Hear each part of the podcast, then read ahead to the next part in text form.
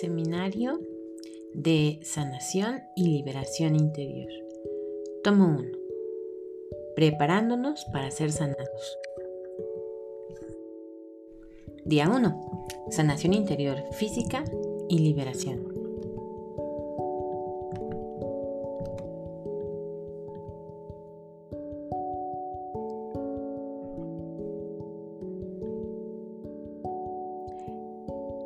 Lee la siguiente cita bíblica. Capítulo 11 de Mateo, versículo del 2 al 6. Juan, que estaba en la cárcel, oyó hablar de las obras de Cristo, por lo que envió a sus discípulos a preguntarle, ¿Eres tú el que ha de venir o tenemos que esperar a otro? Jesús les contestó, Vayan y cuéntenle a Juan lo que ustedes están viendo y oyendo los ciegos ven, los cojos andan, los leprosos quedan limpios, los sordos oyen, los muertos resucitan, y la buena nueva llegó a los pobres. Y dichoso aquel para quien yo no sea motivo de escándalo. Medite y responde. La sanación interior y liberación. Cuando nos referimos a sanación interior, hablamos de la experiencia de sanación de heridas emocionales, psicológicas, espirituales, de recuerdos y experiencias negativas y dolorosas del pasado, así como del perdón, de los estragos causados por una vida de pecado y aquellas situaciones que lesionan lo más íntimo del ser humano, su corazón. La sanación interior busca reorganizar y transformar la vida interior de las personas, para ser liberadas, liberadas del dolor causado por el rechazo, por la pérdida de un ser querido, defectos físicos, traumas del pasado, complejos, abusos y demás dolores que se guardan en el corazón con el paso de los años y que van generando amargura, inseguridades y pérdida de la identidad que tenemos como hijos de Dios. Como cristianos católicos y por consiguiente como discípulos de Jesús, debemos reflejar en nuestra vida el carácter de Cristo, replicar su imagen al mundo. Jesús es verdadero Dios y verdadero hombre. Como tal, tiene un corazón sano de estos dolores. Por lo tanto, el objetivo fundamental de la sanación interior es que por medio de la oración, la palabra de Dios y la acción del Espíritu Santo, una persona destrozada interiormente y lejos de parecerse a Jesús, sane su corazón y pueda ser imitadora de Cristo. Cuando Jesús vino a la tierra lo hizo con una misión concreta, salvar al hombre del pecado y restaurar su vida al plan original de Dios, para que volviera a su imagen y semejanza. Por eso el Evangelio de San Lucas en el capítulo 4 de los versículos del 16 al 21, relata que cuando Jesús comenzó su vida pública, tomó el libro del profeta Isaías e hizo la siguiente lectura. El Espíritu del Señor Yahvé está sobre mí. Sepan que Yahvé me ha ungido. Me ha enviado con un buen mensaje para los humildes, para sanar los corazones heridos, para anunciar a los desterrados su liberación y a los presos su vuelta a la luz para publicar un año feliz, lleno de favores de Yahvé, y el día del desquite de nuestro Dios. Me envió para consolar a los que lloran y darles a todos los afligidos de Sión una corona en vez de ceniza, el aceite de los días alegres, en lugar de ropa de luto, cantos de felicidad en vez de pesimismo. Les pondrán el sobrenombre de encinas de justicia, los que Yahvé plantó para su gloria.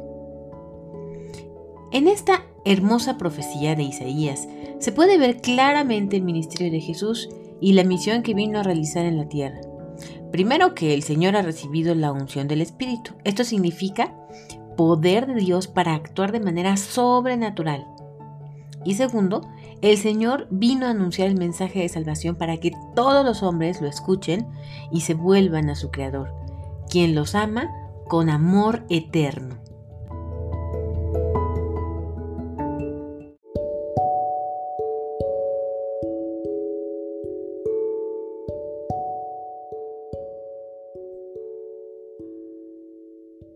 Por último, llega a restaurar la vida de cada hijo sanado, sanando los corazones heridos, trayendo libertad a los presos, dando consuelo a los que lloran, transformando su lamento en danza, mostrando la alegría de haber sido rescatados por nuestro buen Dios. El profeta Isaías recoge en estos tres versículos de manera magistral la restauración que Jesús vino a desarrollar en la vida de quienes le abren el corazón y creen que Dios es capaz de actuar con poder, por encima de cualquier circunstancia y por terrible que parezca. La liberación. Siempre que se realiza un proceso de sanación interior, se experimenta por defecto liberación de opresiones espirituales ya que cuando una persona está herida emocionalmente, tiene el terreno abandonado para recibir contaminaciones espirituales que lo oprimen en una o más áreas de su vida como la economía, la sexualidad, la familia, entre otras. Por lo tanto, es importante saber de manera práctica de qué se trata la liberación de opresiones espirituales. La liberación es una manifestación de la presencia del Espíritu Santo en la vida de los hijos de Dios. La Biblia dice en la segunda carta de Corintios capítulo 3 versículo 17. Porque el Señor es el Espíritu. Y donde está el Espíritu del Señor, ahí hay libertad. Dicha manifestación del Espíritu Divino se ve en la ruptura de todo tipo de ataduras, cadenas o situaciones de opresión psicológica, moral y especialmente espiritual, en las que pueden estar esclavizados los hijos de Dios. El Evangelio habla en múltiples pasajes de personas a las que el Señor liberó de opresiones espirituales. Y esta experiencia se vive actualmente porque Jesús sigue siendo el mismo ayer, hoy y siempre. Mateo 12, 28. Pero si yo expulso a los demonios por el poder del Espíritu de Dios, es que el reino de Dios ya ha llegado a vosotros. La liberación de opresiones espirituales se fundamenta en la victoria de Cristo sobre el pecado y sobre el maligno, y en la autoridad recibida por Jesucristo de parte del Padre, la cual decidió entregar a aquellos que creen en Jesús y lo proclaman como su Señor y Salvador. En Marcos 16, 17 leemos, y estas señales acompañarán a los que creen en mí. En mi nombre expulsarán demonios, hablarán nuevas lenguas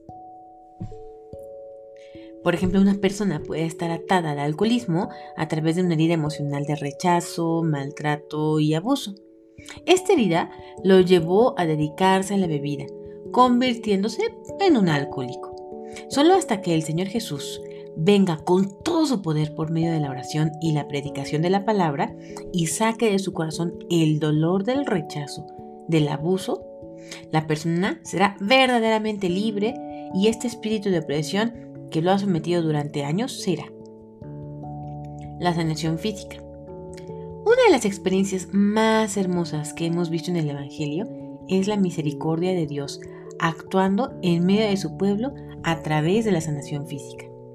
Son múltiples los pasajes del Evangelio donde Jesús mira a sus hijos con compasión, obra de ellos, obra en ellos sanando enfermos del cuerpo y del alma. Por ejemplo, en Mateo 14, 13, 14 leemos. Cuando Jesús recibió aquella noticia, se fue de allí, él solo, en una barca, a un lugar apartado. Pero la gente al saberlo salió de los pueblos para seguirle por tierra. Al bajar Jesús de la barca, viendo a la multitud, sintió compasión de ellos y sanó a los que estaban enfermos. La sanación física es aquella en la que el Espíritu Santo devuelve la salud al cuerpo enfermo. Este tipo de sanación física se encuentra también íntimamente ligada a la sanación interior, ya que muchas veces las enfermedades que sufre el cuerpo son psicosomáticas, es decir, enfermedades originadas por situaciones emocionales que se manifiestan físicamente.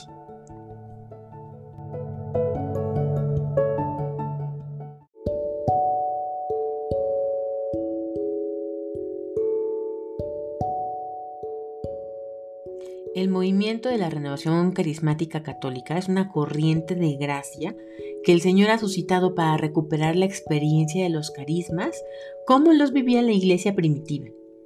Según cuenta el libro de los Hechos de los Apóstoles, la oración por los enfermos hacía parte del diario vivir de la comunidad, llevándolos a ver grandes milagros por parte del Señor. En el capítulo 9 de Lucas, en los versículos 1 y 2, leemos. Reunió Jesús a sus doce discípulos y les dio poder y autoridad para expulsar toda clase de demonios y sanar enfermedades. Los envió a anunciar el reino de Dios y a sanar a los enfermos.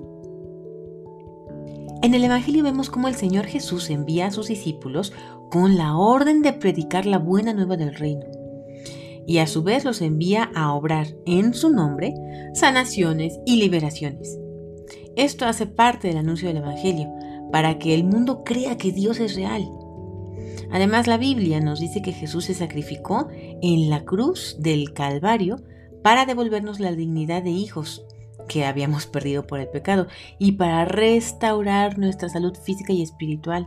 Así lo leemos en Isaías, Isaías 53:5, que dice así pero fue traspasado a causa de nuestra rebeldía, fue atormentado a causa de nuestras maldades. El castigo que sufrió nos trajo la paz, y por sus heridas alcanzamos la salud. Aplicación práctica. Pídele al Espíritu Santo que te ayude a realizar una oración espontánea, no leída ni tomada de ningún texto. Una oración espontánea en el nombre de Jesús, para clamar por tu sanación y liberación, al igual que la de tus familiares. Para que amplíes tus bases respecto al proceso de sanación que emprenderás, te recomendamos el libro de Preparándonos para ser sanados de William Zuluaga.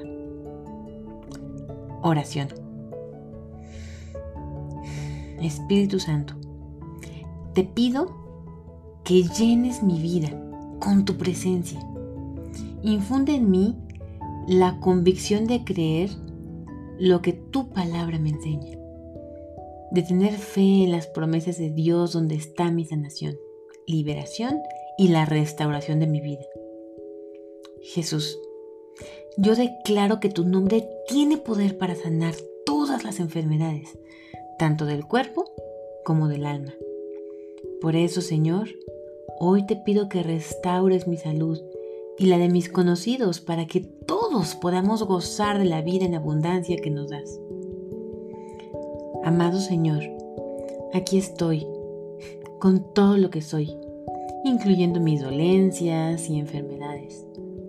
Tú que conoces mis necesidades y siempre me ayudas a salir victorioso de ellas, te pido que me ayudes a ser libre de esta enfermedad o de esta situación que me aqueja. Tú que moriste en la cruz por mis enfermedades, hazme libre de ellas, para que siendo una persona restaurada y sana, pueda dar testimonio al mundo de que vives y estás conmigo siempre. Madre buena, así como en las bodas de Caná intercediste por esos hijos que ya no tenían vino, de la misma forma te pedimos tu intercesión maternal para que la gracia de la sanación física, emocional y espiritual llegue a mi vida para la gloria de Dios y la conversión de muchos hermanos. Amén. María Mediadora, ruega por nosotros. Cita bíblica para memorizar. Mateo 10.1. Jesús llamó a sus doce discípulos y les dio la autoridad para expulsar a los espíritus impuros y para curar toda clase de enfermedades y dolencias. Repito, Mateo 10, 1. Jesús llamó a sus doce discípulos y les dio autoridad para expulsar a los espíritus impuros y para curar toda clase de enfermedades y dolencias.